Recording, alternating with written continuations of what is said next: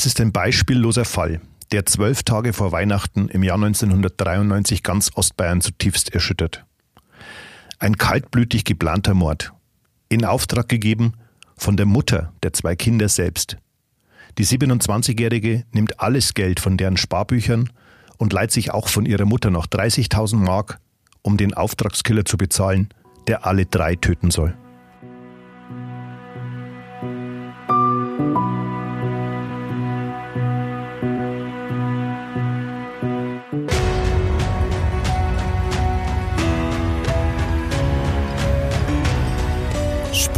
Des Todes. Verbrechen in Ostbayern. Der True Crime Podcast der Mittelbayerischen Zeitung. Hallo, liebe Zuhörerinnen und Zuhörer zu einer neuen Folge von Spuren des Todes. Auch in der zweiten Staffel des True Crime Podcasts der Mittelbayerischen beleuchten wir große Kriminalfälle in ganz Ostbayern, die bundesweit Schlagzeilen gemacht haben. Ich heiße André Baumgarten, bin seit 22 Jahren Journalist und Redakteur. Seit neuestem ist Crime mein Hauptbetätigungsfeld als Reporter für das gesamte Verbreitungsgebiet unseres Medienhauses. Mein heutiger Gast ist das erste Mal im Podcaststudio. Sein Name ist Michael Heitzmann. Seit mehr als 31 Jahren ist er Strafverteidiger aus Regensburg. Hallo, Herr Heitzmann, ich freue mich, dass es endlich geklappt hat und dass Sie sich die Zeit genommen haben. Grüß Gott, Herr Baumgarten, und grüß Gott an die Zuhörerinnen und Zuhörer an den Geräten. Wir sprechen heute über einen unglaublichen Fall, nämlich den Doppelmord von Unterwendling. Im Dezember 1993 werden in dem Ortsteil von Kelheim in Niederbayern im schmucken Bungalow der Großmutter die Oma, ihre Enkelin und deren Zwillingsbruder zu Opfern. Am Ende überlebt nur der kleine Matthias. Mehr als 37 Stunden liegt der Junge schwerst verletzt im Wohnzimmer, bis er gefunden wird. Die Ärzte der Barmherzigen Brüder in Regensburg retten ihm damals trotz des Kopfschusses das Leben. Wir haben in diesem Fall deshalb alle Namen anonymisiert.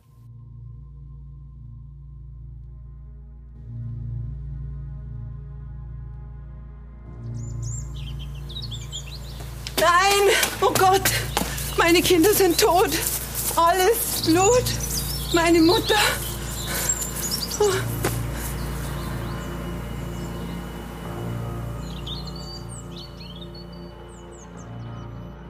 Als Paula G. am 18. Dezember 1993 hysterisch schreiend aus ihrem Elternhaus stürzt, sitzt der Schock bei vielen Menschen tief. In der dörflichen Idylle des Kilheimer Ortsteils sterben zwei Menschen durch die Hand eines kaltblütigen Killers. Großmutter Anna Z., 64 Jahre alt, liegt von zwei Kugeln im Kopf und Rücken getroffen im Flur. Sie hatte ihrem Mörder selbst die Tür aufgemacht.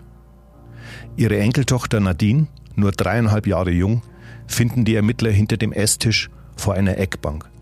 Auch ihr wird ins Gesicht geschossen. Der Zwillingsbruder Matthias liegt nicht weit von ihr entfernt, ebenfalls im Wohnzimmer zwischen einem Sessel und der großen Wohnwand. Es ist ein Fall, der noch heute für Entsetzen bei den Menschen sorgt und der auch fast 27 Jahre später niemals in Vergessenheit geriet. Auch Ihnen ist der Fall in Erinnerung geblieben. Es war Ihr erstes von bislang gerade zwei, lebenslänglich mit besonderer Schwere der Schuld, oder? Ja, das stimmt. Es gibt Fälle im Leben eines Strafverteidigers, die vergisst man nicht. Und dieser Fall ist mir eigentlich über all die Jahre im Gedächtnis geblieben. Nicht zuletzt deswegen, weil dreieinhalbjährige Kinder betroffen waren.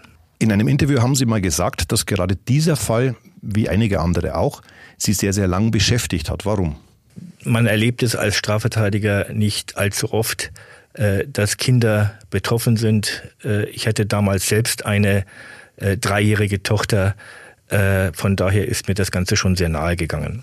Man hat dann Albträume oder wie muss ich mir das vorstellen? Nein, man denkt lange darüber nach. Das arbeitet in einem und ähm, damit zurechtzukommen, muss man ja auch erst lernen, äh, mit zunehmender Dauer der anwaltlichen Tätigkeit und sozusagen dem dicken Fell, was sich ein Strafverteidiger über die Jahre hinweg zulegen muss. Ich habe es schon angedeutet, dass der Doppelmord von Unterwendling einer von mehreren ganz, ganz großen Fällen war, wo Sie den oder die Täter als Strafverteidiger vor Gericht vertreten haben.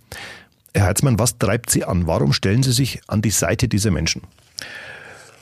Ich stehe nicht an der Seite dieser Menschen, sondern ich versuche die Position, die für sie günstig äh, ist, herauszuarbeiten. Der Verteidiger ist ja Bestandteil des Strafprozesses.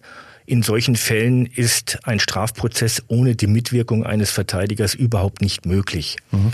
Ähm, dem Verteidiger kommt dabei die Aufgabe zu, den Angeklagten zu beraten, äh, ihm beizustehen und er hat außerdem die Verantwortung oder die Mitverantwortung dafür, dass sich der Angeklagte nur im Rahmen eines justizförmigen Verfahrens zu verantworten hat. Verurteilen Sie denn selbst, äh, was diese Täter getan haben? Als Mensch? Also ich arbeite mit einer Beweislage und mit einem Sachverhalt. Äh, darüber zu urteilen, das ist Aufgabe von anderen. Paula G. wird nach der Entdeckung des Blutbads ins Krankenhaus gebracht. Der Schock, den sie offenbar nur vorgespielt hatte, weicht schnell in Gleichgültigkeit. Von Trauer über den Tod ihrer Mutter und ihrer eigenen Tochter ist überhaupt keine Spur. Zwei Kriminalbeamte beschreiben die 27-Jährige später als eiskalt und berechnend. Nur einmal wirkt sie auf die Ermittler wirklich entsetzt, als sie hört, dass ihr Sohn noch lebt. Zunächst lenkt sie den Verdacht auf ihren Ex-Ehemann. Dann übergibt sie der Polizei sogar einen Zettel mit den Namen, Adressen und Telefonnummern von mehreren Männern, darunter auch der, mit dem sie aus dem Krankenhaus heraus telefoniert. Ein Polizist hört damals mit, wie sie Hans S. berichtet, was passiert ist. Danach sagt sie direkt zu dem Beamten, der war's. Herr Heitzmann, Sie sind ein renommierter Strafverteidiger, waren damals aber noch sehr jung, 36 Jahre und erst fünf Jahre im Geschäft. Wie kamen Sie zu diesem Fall? Wie läuft sowas ab? Also ich bin damals äh, von dem mandatierten Wahlverteidiger des Angeklagten angesprochen worden, ob ich in dem Fall mitverteidigen möchte. Es war so, dass absehbar war, dass dieses Verfahren sich über einen längeren äh, Zeitraum hinziehen wird und immer dann, wenn ein monatelanges Verfahren ansteht, äh, muss man damit rechnen, dass es Terminkollisionen gibt, äh, dass man äh, gewisse Termine nicht wahrnehmen kann. Und für diese Zwecke wird dann eben ein zweiter Verteidiger bestellt, in dem Falle, der für die Sicherung des Verfahrens die Mitverantwortung trägt. Und wie ist es dann üblicherweise? Also wie sind Sie an solche Mandanten gekommen, wenn es nicht eine Empfehlung war? Naja, ich habe mir im Laufe der Jahre den Ruf erarbeitet, Spezialist in Schwurgerichtsverfahren zu sein. Mittlerweile rufen die Leute aus äh, ganz Bayern an und äh, bitten mich um Übernahme von Mandaten in äh, Tötungsdelikten. Mhm. Ich glaube, es ist aber auch so, dass man damals schon auch ein bisschen den Kontakt zur JVA, zur Polizei, zu Gerichten gepflegt hat. Das ist immer wichtig. Der beste Verbreitungsfaktor für einen Verteidiger ist natürlich die JVA selber. Okay. Die Werbung, die dort für einen gemacht wird innerhalb der Anstaltsmauern. Wie sind Sie denn an den Doppelmord von Unterwendling rangegangen? Wie oft sieht man den zunächst ja Tatverdächtigen als Anwalt eigentlich? Wie muss man sich das vorstellen? Ich habe den Angeklagten einige Male in der JVA Regensburg aufgesucht. Äh, das findet in Räumen statt, die speziell für Verteidigergespräche ausgerichtet sind, wo sie auch alleine sind äh, und unüberwacht äh, mit den Mandanten äh, reden können. Mhm. Man bereitet den Mandanten vor, indem man ihm zunächst einmal äh, den Verfahrensablauf erklärt und äh, dann sich überlegt, ob man äh, sich zur Sache einlässt oder nicht. Man muss natürlich äh, den Akteninhalt mit ihm genau besprechen mhm. und ihm die Risiken, die in dem Verfahren äh, liegen, erklären. Jetzt gibt es ein festes Prozedere, das Sie den Mandanten erklären. Wie läuft denn das ab? Also ich bin noch nicht wegen einer, eines Verbrechens verhaftet worden. Äh, wie muss ich mir das vorstellen? Also ich werde irgendwann von der Polizei geholt. Die sagen dann, du hast äh, Frau XY umgebracht ähm, und du musst jetzt in Untersuchungshaft. Ja. Äh, bei Tötungsdelikten ähm, steht eigentlich immer die Untersuchungshaft im Raum. Ähm, ich äh, mache es so, dass ich meinen Mandanten grundsätzlich zunächst einmal rate, äh, zu schweigen. Mhm. Und zwar so lange, bis die Ermittlungen abgeschlossen sind und man äh, Gewissheit oder Klarheit hat, was an Beweismaterial auf dem Tisch liegt und was nicht. Mhm. Jetzt ist es ja auch so, dass Sie Akteneinsicht bekommen. Ähm, ist das zu einem bestimmten Verfahrensstand erster Fall oder äh, sagt die Polizei, kommen Sie vorbei, dann zeigen wir Ihnen, was wir haben? Zuständig für die Gewährung von Akteneinsicht ist immer die Staatsanwaltschaft. Die Polizei selbst äh, gibt die Akten nicht heraus. Auch der Ansprechpartner des Verteidigers ist die Staatsanwaltschaft in diesem Verfahrensstadium. Äh, normalerweise gibt es in Haftsachen bei der Gewährung von Akteneinsicht ähm, keine Probleme, äh, seitdem das Bundesverfassungsgericht im Jahre 1994 einmal entschieden hat, dass der Verteidiger die Effektivität der Haftentscheidung überprüfen muss. Und dazu okay. muss er wissen, äh, auf welche Beweismittel der dringende Tatverdacht gestützt ist. Ich verstehe. Die Ermittlungen der Landshuter Kriminalpolizei kommen recht schnell voran. Zahllose Zeugen werden in den darauffolgenden Wochen und Monaten vernommen. Der Verdacht gegen Hans F., ihrem Mandanten, und Paula G. erhärtet sich recht bald. Da ist einerseits ein silberner Audi 80, den eine Zeugin mit quietschenden Reifen am Tatabend aus der Einfahrt rasen sieht, baugleich mit dem von Hans F. Oder seine Versuche, über Bekannte in Tschechien an eine Waffe zu kommen. Wie gehen Sie als Rechtsanwalt mit diesen Indizien um? Nimmt man die als Tatsachen hin? Sucht man nur eigene Argumente oder ermittelt man gegebenenfalls auch selbst? Das kommt schon vor, dass der Verteidiger auch eigene Ermittlungen anstellt. In dem Fall war es so, dass ja äh, aus der Beobachtung dieser Zeugin äh, in Bezug auf den silbernen Audi A80 suggeriert werden sollte, äh, dass es der Angeklagte gewesen sei, der mhm. mit seinem Fahrzeug dort äh, vorgefahren wäre. Äh, wir haben dann versucht, äh, den Beweiswert dieses Indizes dadurch zu erschüttern, indem wir beantragt haben, ähm, Auskünfte einzuholen zu der Frage, wie viele typengleiche Audi A80 zum damaligen Zeitpunkt im Regensburger Bereich zugelassen waren. Okay. Ähm, das mit der Waffe war auch eine zentrale Frage des Prozesses. Es ist in der Tat so gewesen, dass äh, der Angeklagte wohl versucht hatte, über einen Kontakt in Tschechien an eine scharfe Waffe, wie es damals hieß, mhm. äh, heranzukommen. Ob dies geglückt ist, ließ sich nicht feststellen. Fakt ist jedenfalls gewesen, dass auch im Hause der Opfer eine typengleiche Waffe mit gleichem Kaliber vorhanden war, äh, die verschwunden war. Ah ja, okay.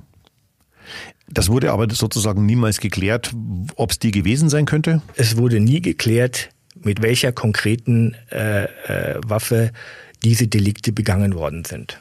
Die Staatsanwaltschaft skizziert das am Ende so. Gemeinsam haben Hans S. und Paula G. schon im Oktober 1993 den Entschluss gefasst, dass die Mutter und die Kinder der 27-Jährigen sterben müssen. Das soll der damals 46-Jährige ihr allerdings eingeredet haben, damit sie frei sein und ich zitiere, gescheit aufzünden können. Frei von der für sie unerträglichen Konfliktsituation mit der Mutter Anna und ohne Kinder, die ihr nur im Weg standen. Dafür besorgte sie 50.000 Mark, von denen sie Ende Oktober auch schon 15.000 Mark an F übergibt. Die 30.000 Mark von ihrer Mutter werden bis zur Erledigung des Jobs in einem Bankschließfach verwahrt. Und es werden falsche Spuren gelegt. Auf den Ex-Mann von Paula G. und auf einen Raubmord. Dafür inspizieren die beiden sogar vier Tage vor der Tat das Anwesen und deponieren fingierte Beweise. Sind denn diese Thesen allesamt Grundlagen Ihrer Arbeit und sucht man als Anwalt gezielt nach Alternativen, um die Verteidigung aufzubauen? Wesentlicher Punkt in diesem Verfahren war ja die Aussage der Kindsmutter, die äh, den Angeklagten beschuldigt hatte, ähm, die Tat letztendlich ausgeführt zu haben. Das war das entscheidende Beweismittel und die Angaben dieser Frau waren eigentlich in einer Vielzahl von Positionen angreifbar, weil sie insgesamt gesehen nicht konstant waren und weil sie ja am Anfang auch äh, der Ermittlungen Polizei, Pflegepersonal und Arbeitgeber auch eine unheimliche, äh, ein unheimliches Schauspiel äh, vorgetäuscht hatte. Mhm, mh.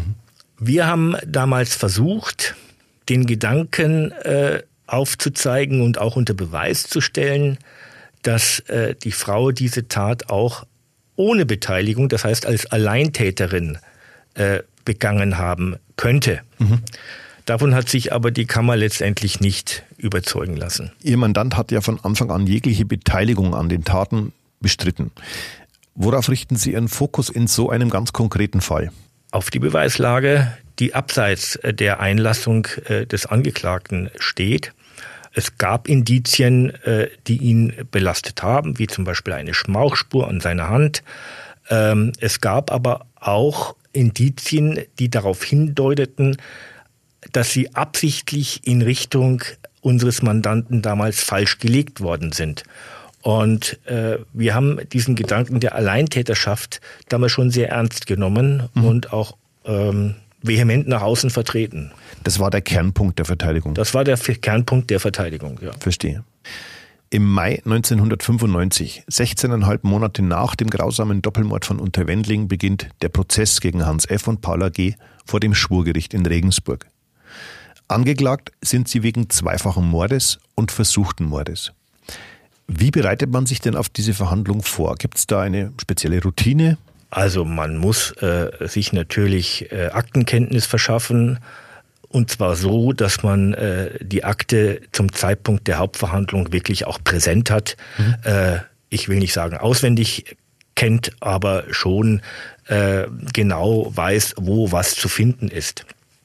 Und das Zweite ist, man muss sich mit dem Mandanten auf dessen Einlassung vorbereiten, wenn denn eine solche stattfindet. Äh, ich äh, bin kein Freund von Einlassungen, weil sich ein Angeklagter in unserem Strafprozesssystem äh, nicht zum Beweismittel gegen sich selber machen lassen muss. Ja. Aber es gibt Alternativen. Man kann zum Beispiel Verteidigererklärungen schreiben, die man selber formuliert und die dann der Angeklagte als eigene äh, Erklärung nachträglich autorisiert. Äh, da gibt es verschiedene Möglichkeiten, wie man an so ein Verfahren herangeht. Das ist immer einzelfallbezogen und muss äh, konkret geprüft werden. Aber es ist, glaube ich, sehr, sehr viel Akribie und Feinarbeit dabei. Natürlich. Es geht ja auch um sehr viel. Ja, äh, bei Schwurgerichtsverfahren stehen regelmäßig äh, zweistellige äh, äh Strafen im Raum, die verhängt werden äh, und im Fall eines Mordvorwurfs sogar lebenslänglich. Ja. Auch der besonders schwere Fall des Totschlags ist mit lebenslänglicher Freiheitsstrafe bedroht. Hat man da als Anwalt, als damals noch junger Anwalt, ist man da aufgeregt? Natürlich ist man äh, aufgeregt am Anfang. Das geht einem äh, Verteidiger nicht anders wie anderen in anderen Berufen. Aber im Laufe der Zeit legt man sich ein dickes Feld zu. Die Nervosität am Anfang schwindet und wird ersetzt durch äh, die Routine, die man dann einfach irgendwann hat. In diesem Fall hatte der Angeklagte ja auch einen Wahlverteidiger.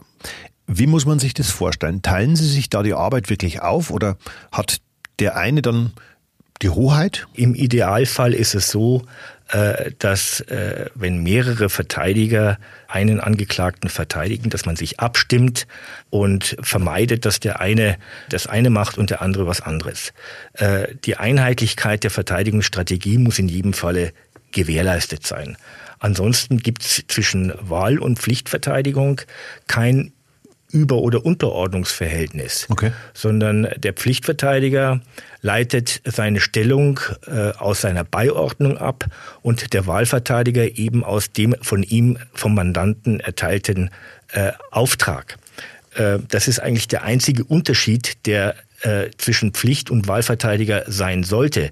Auch der Pflichtverteidiger ist angehalten, alles, was äh, den Angeklagten entlasten kann oder was für ihn spricht oder die Tat als solche in einem besseren Licht äh, erscheinen lässt, herauszuarbeiten. Mhm. Sie haben das Stichwort genannt. Angenommen, man ist sich aber nicht einig. Da fällt mir zum Beispiel äh, letzter ganz großer Prozess zum Fall Maria Baumer ein, der eine solche Konstellation hatte. Ich glaube, das kann man unbestritten sagen. Kommt es da dann zu Spannungen und wie geht man dann damit um? Es kann schon sein, dass es zu Spannungen kommt. Ähm, dann fliegen halt auch mal die Fetzen, ja, äh, wie man so schön sagt. Aber im Großen und Ganzen diskutiert man das aus. Und letztendlich entscheiden muss es der Mandant selber. Es geht ja um ihn und nicht um irgendwelche Verteidiger. Über die Tat, die Planung, die Beweise gegen ihren Mandanten und auch die Mitangeklagte wurde im Vorfeld des Prozesses ja sehr, sehr viel geschrieben. Dass der Angeklagte Paula G. Supermaus nannte oder dass ein möglicher sexueller Missbrauch sie psychisch kaputt gemacht haben könnte.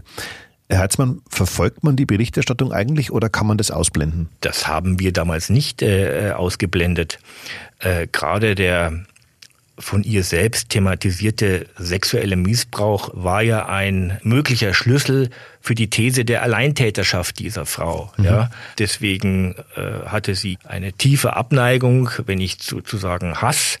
Und dieser Hass wurde irgendwann auf die leibliche Mutter übertragen. Mhm. Durch die Öffentlichkeit, die sowas ja mit sich bringt, gerät man auch als Strafverteidiger ins Scheinwerferlicht. Nicht jeder findet es gut, wenn Sie diese Verbrecher in gutem Licht darstellen wollen. Gab es Situationen, wo Sie beleidigt oder gar bedroht worden sind? Ich persönlich bin äh, noch nicht beleidigt worden oder bedroht worden. Dass es da manchmal zu Kritik kommt an Anwälten, äh, ist allerdings ein Problem geworden, was wir auch auf, auf dem Strafverteidigertag, der äh, 2019 in Regensburg stattfand, äh, mhm. da wurde das ausführlich erörtert. Äh, es kommt in der Tat vor, dass äh, auch Anwälte bedroht werden, sie aufgefordert werden, Mandate niederzulegen oder ein Rechtsmittel nicht einzulegen. Ähm, davon muss man sich dann freimachen. Und ähm, das ist natürlich äh, auch letztendlich einer veränderten Medienkonstellation geschuldet. Mhm, mhm, Solche Prozesse stehen heute äh, bundesweit im Fokus der Öffentlichkeit, äh, weil äh, die Öffentlichkeit durch die Medien natürlich entsprechend auch angefeuert wird. Mhm. Also Sie meinen, dass äh, soziale Netzwerke, Facebook äh, etc. da ihren Teil beitragen? Ja, natürlich. Mhm. Der sogenannte Shitstorm wird auch in Strafprozessen manchmal bewusst provoziert äh, äh, durch entsprechende Fragestellungen auch der, des Journalismus selbst. Wie gehen Sie denn aber ganz persönlich damit um? Sie haben ja auch eine Familie. Wenn zum Beispiel die Tochter ihr Tun mal hinterfragen würde? Ich vermenge grundsätzlich äh, berufliche und private Dinge nicht. Äh, meine Töchter hinterfragen auch meine Tätigkeit nicht. Die sind damit aufgewachsen.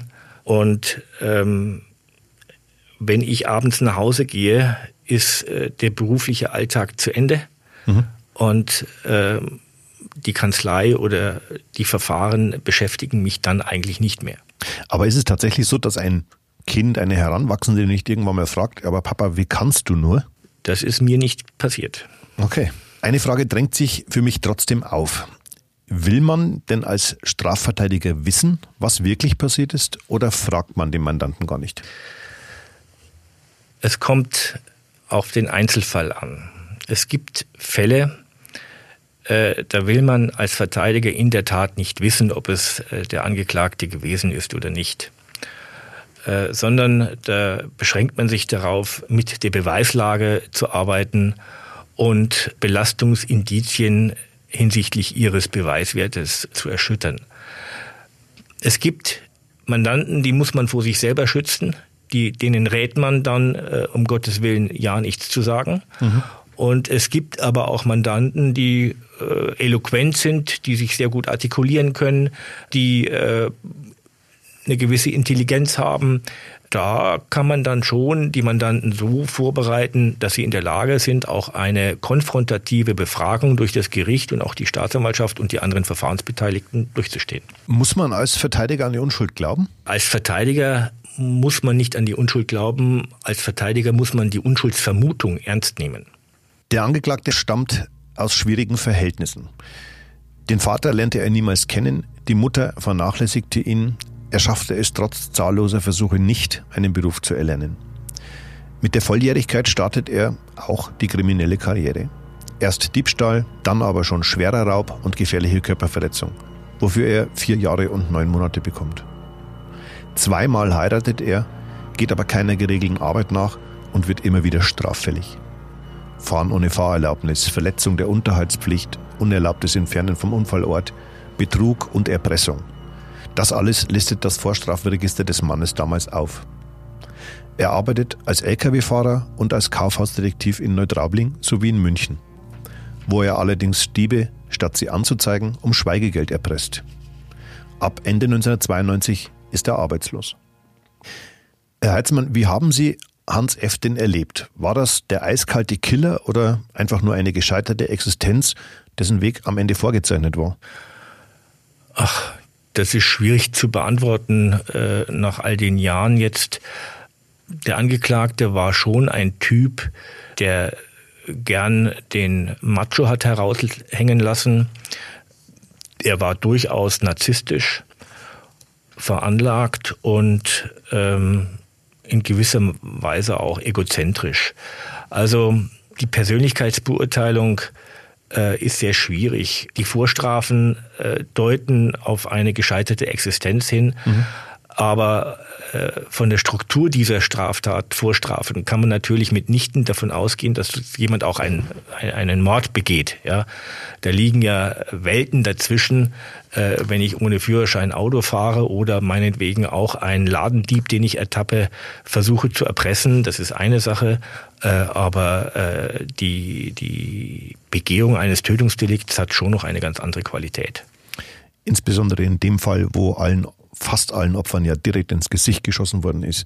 Hans F. ist laut des Gerichts eine dissoziale Persönlichkeit mit narzisstischem Charakter, der Ausländer und Kinder hasste.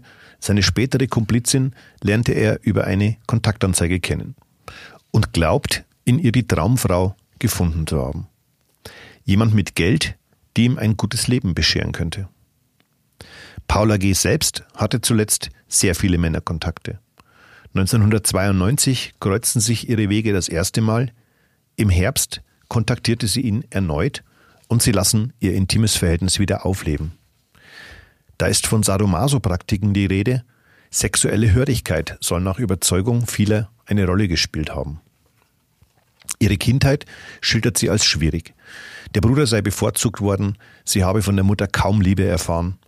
Im September 1993 dann bittet sie Hans F. darum, jemanden zu finden, der sie töten kann. Ihre Suizidversuche zuvor waren gescheitert. Doch Hans F. redet ihr das letztendlich aus. Das alles sind Punkte, die in dem aufwendigen Mordprozess am Regensburger Landgericht zum Thema werden.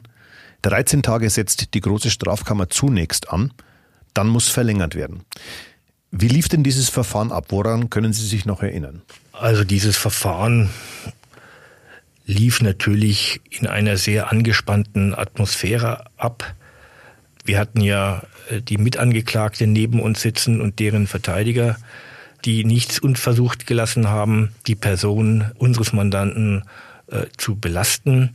Das war schon eine außerordentliche Drucksituation, in der wir uns damals befunden haben und die letztendlich sich durch den gesamten Prozess durchzog bis zum Ende. Sie haben es vorhin selbst schon mal gesagt, auch dieser Mandant schwieg zu den Vorwürfen, wohingegen Paula G. sich breit und umfassend äußerte.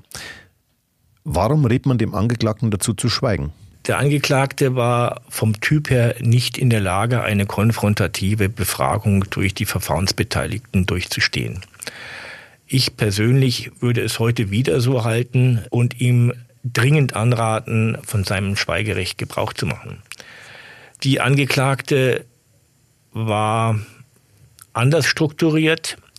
Sie konnte sich artikulieren und wurde, ich kann mich nur erinnern, der Vorsitzende hat im Rahmen der Urteilsbegründung zweimal von der Zeugin äh, gesprochen. Okay. Sie war nicht Zeugin, sondern sie war Mitangeklagte. Und äh, trotzdem wurde sie faktisch immer mehr in die Rolle einer Zeugin gegen den Angeklagten hineingedrängt. Ähm, wir haben natürlich äh, versucht, die Glaubwürdigkeit der Angaben zu erschüttern. Das war auch nicht so schwer, mhm. weil diese Frau im Laufe des Verfahrens ihre Einlassungen äh, auch in erheblichen Punkten mehrfach geändert hat. Okay. Und plötzlich gab es ein Geständnis von Paula G. Und sie belastete sich selbst und den Angeklagten nochmals schwer. Kam das überraschend für Sie? Das kam überraschend, sozusagen aus heiterem Himmel. Was dahinter steckt, ist mir immer vorenthalten worden. Ich vermute, dass es seinerzeit äh, Gespräche gegeben hat zwischen der Verteidigung der Angeklagten und den Mitgliedern der Kammer, wie sich denn eine solche Einlassung in Bezug auf das eigene Strafmaß auswirken könnte. Mhm. Müsste sowas nicht aber bekannt gegeben werden? Das müsste bekannt gegeben werden. Heute gibt es äh, strenge Vorschriften, was die Dokumentation von Gesprächen auch außerhalb der Hauptverhandlung anbetrifft. Die gab es damals noch nicht. So richtig turbulent wurde es aber als ein Mitgefangener ihres Mandanten auspackte und davon berichtete, dass er für Hans F. nach seiner Entlassung schnellstmöglich ein Alibi hätte besorgen sollen. Zugleich wurden damals Vorwürfe gegen den Wahlverteidiger laut, dies aktiv unterstützt zu haben. Also, dass sich ein Angeklagter ein falsches Alibi beschafft, das kommt immer wieder mal vor und ist nach meinem Dafürhalten für die Schuldfrage unwesentlich. Das ist schon entschieden. Auch ein Unschuldiger kann in die Situation kommen, sich ein falsches Alibi verschaffen zu müssen, äh, um seine Unschuld auch beweisen zu können. Natürlich ist damals Kritik geäußert worden am Wahlverteidiger, insbesondere von Seiten der Verteidigung äh, der Angeklagten. Äh, der wollte ja sogar die Kanzlei des Kollegen mhm. durchsuchen lassen. Aber letztendlich herausgekommen ist dabei nichts. Und äh, die Durchsuchung hat auch nicht stattgefunden. Mhm. Diese Vorwürfe bergen ja aber einiges an Brisanz.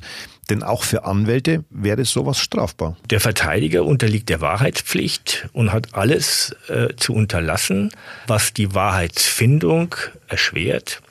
Er darf nicht dem Angeklagten, von dem er positiv Kenntnis hat, dass mhm. er es weiß, ähm, dass er es war, ein äh, falsches Alibi verschaffen oder dazu Beihilfe leisten. Das wäre für den Verteidiger selbst auch zumindest als versuchte Strafvereitelung strafbar. Was mich nochmal zur Frage bringt, fragen Sie den Angeklagten danach, ob es war oder nicht? Wie schon gesagt, es gibt Fälle, da mag man es gar nicht so genau wissen. Am Ende des Prozesses haben Sie auf Freispruch plädiert. Warum? Wir haben auf Freispruch plädiert äh, und äh, die These, ähm, von einer Alleintäterschaft der Angeklagten ausführlich begründet. Äh, ich kann mich äh, noch erinnern, äh, ich habe mich stundenlang auf dieses Plädoyer vorbereitet und sämtliche Daten, die in dem Prozess aufgelaufen sind, aneinandergereiht. Mhm. Und das Ergebnis war, dass eigentlich fast ausschließlich äh, die Angeklagte tätig gewesen ist und er nicht. Das war schon dann ein, eine Art Gesetzmäßigkeit, aus der ich abgeleitet habe, äh, die These der Alleintäterschaft dieser Frau ist zumindest indiziell äh, bewiesen. Dennoch, nach fast drei Monaten Beweisaufnahme und Plädoyers werden Hans F. und Paula G. am 31. Juli 1995 wegen zweifachen Mordes und Mordversuchs aus niedrigen Beweggründen und aus Habgier verurteilt. Das Schwurgericht stellt für den Angeklagten außerdem die besondere Schwere der Schuld fest. Er muss lebenslang ins Gefängnis. Paula G. wird wegen einer erheblichen Minderung der Schuldfähigkeit zu 14 Jahren Haft verurteilt. Sie haben damals noch im Gerichtssaal angekündigt, gegen dieses Urteil in Revision zu gehen und haben das auch getan, weil Sie tatsächlich an die Unschuld glaubten oder an die Täterschaft von Paula G. Naja, also ein Angeklagter, der wegen Mordes zu einer lebenslänglichen Freiheitsstrafe mit besonders schwerer Schuld verurteilt wird, der muss die schwerste Sanktion äh, in Kauf nehmen, die unsere Rechtsordnung kennt. Mehr geht nicht, wie lebenslänglich mit besonders schwerer Schuld. Mhm. Äh, theoretisch wäre es noch möglich, anschließend die Sicherungsverwahrung anzuordnen. Äh, das ist aber keine Strafe, sondern das ist eine Maßregel, weil sie präventiv ausgerichtet ist. In so einer Situation kann ein Angeklagter durch ein Rechtsmittel nur gewinnen. Verlieren kann er im Endeffekt nichts mehr. Also wir haben äh, Revision eingelegt, wir haben das Revisionsverfahren auch durchgezogen, die Revision in wochenlanger Arbeit ausführlich begründet, aber letztendlich hat es nichts genützt. Der erste Strafsenat hat die Revision verworfen und damit war das Urteil dann rechtskräftig. Mit der Distanz zu jetzt, ein Vierteljahrhundert später betrachtet, ist das Urteil aus heutiger Sicht gerecht? Wenn sich der Sachverhalt so abgespielt hat, wie er im Urteil festgestellt wurde, dann ist das Urteil gerecht. Haben Sie daran Zweifel? Ich war nicht dabei. Es waren äh, viele Zweifel in diesem Verfahren vorhanden. Ich war auch manchmal hin und her gerissen. Manchmal war ich von der Schuld äh, überzeugt. Zwei Tage später war ich wieder von der Unschuld überzeugt. Das äh, war ein schwieriges Verfahren. Und ob das so gewesen ist, das weiß niemand. Außer dem Angeklagten. Möglicherweise. Die Strafvollstreckungskammer am Landgericht hatte 2014 die Mindesthaftdauer für Hans S. auf 26 Jahre festgelegt.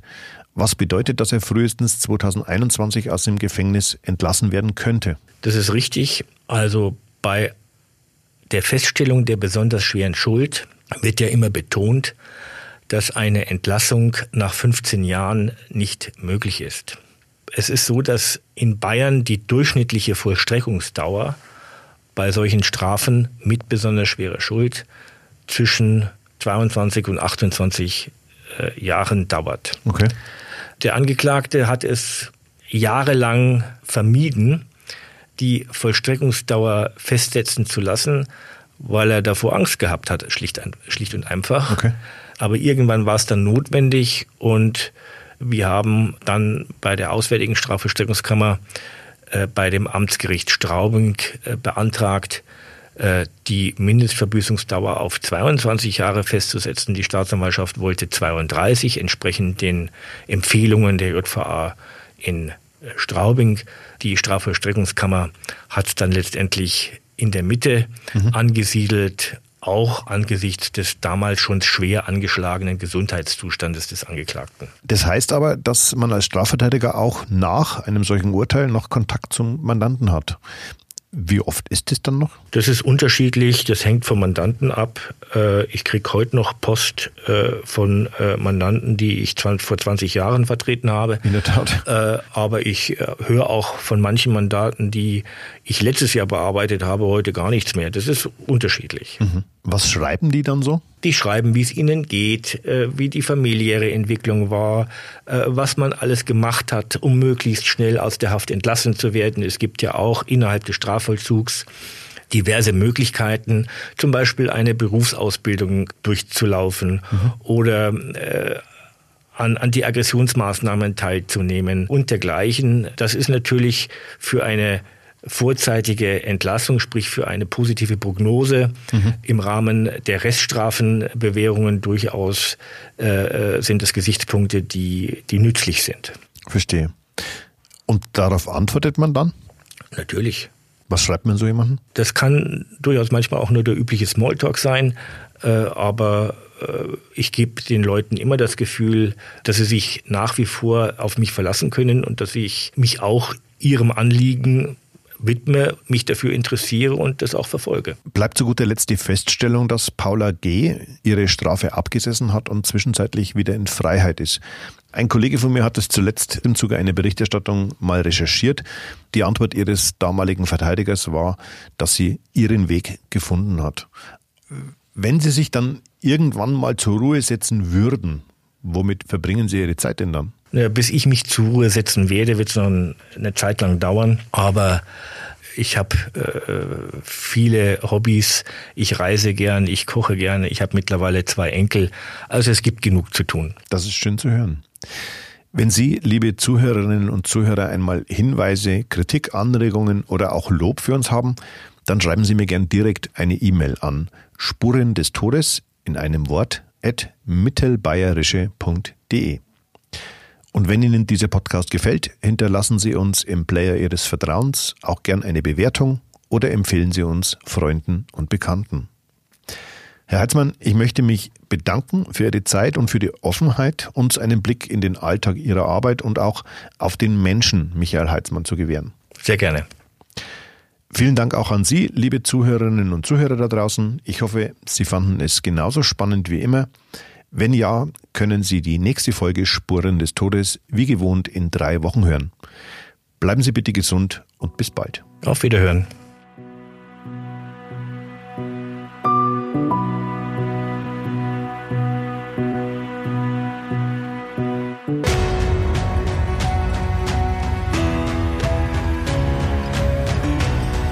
Spuren des Todes. Verbrechen in Ostbayern.